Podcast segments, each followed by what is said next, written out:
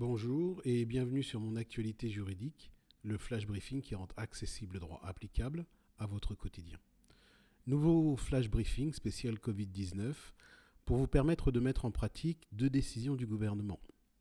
La première décision concerne la réduction au plus strict minimum de la liberté d'aller et de venir sur l'ensemble du territoire, et ce à compter de ce jour, mardi 17 mars 2020 à midi, et pour une durée minimum de 15 jours. Vous avez été informé qu'une attestation est nécessaire pour circuler. Si vous voulez la télécharger, elle est disponible sur le site gouvernement.fr, barre de fraction, info, trait d'union, coronavirus. La deuxième actualité est relative à la possibilité pour les employeurs de reporter en totalité ou partiellement le paiement à l'URSSAF des cotisations salariales et patronales dont l'échéance était au 15 mars 2020. Si c'est votre cas, sachez que le droit peut aller jusqu'à trois mois, et ce, sans pénalité.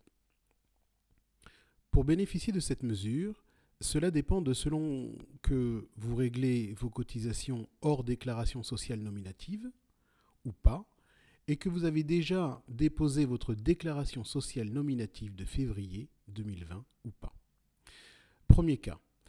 Si vous, réglez vos cotisations via la déclaration sociale nominative ou DSN et que vous n'avez pas encore déposé celle de février 2020, vous pouvez bénéficier de cette mesure en modulant le paiement CEPA au sein de la DSN qui doit être déposé au plus tard le 16 mars. Deuxième cas, si vous réglez vos cotisations via la DSN et que vous avez déjà déposé celle de février 2020, rendez-vous sur le site ursaf.fr pour modifier votre télépaiement, et ce, au plus tard le 19 mars à midi. Dans la rubrique Mon compte, cliquez sur Paiement en instance, qui figure dans la colonne Paiement. Là, vous sélectionnerez la période de février et procéderez à la modification de votre paiement.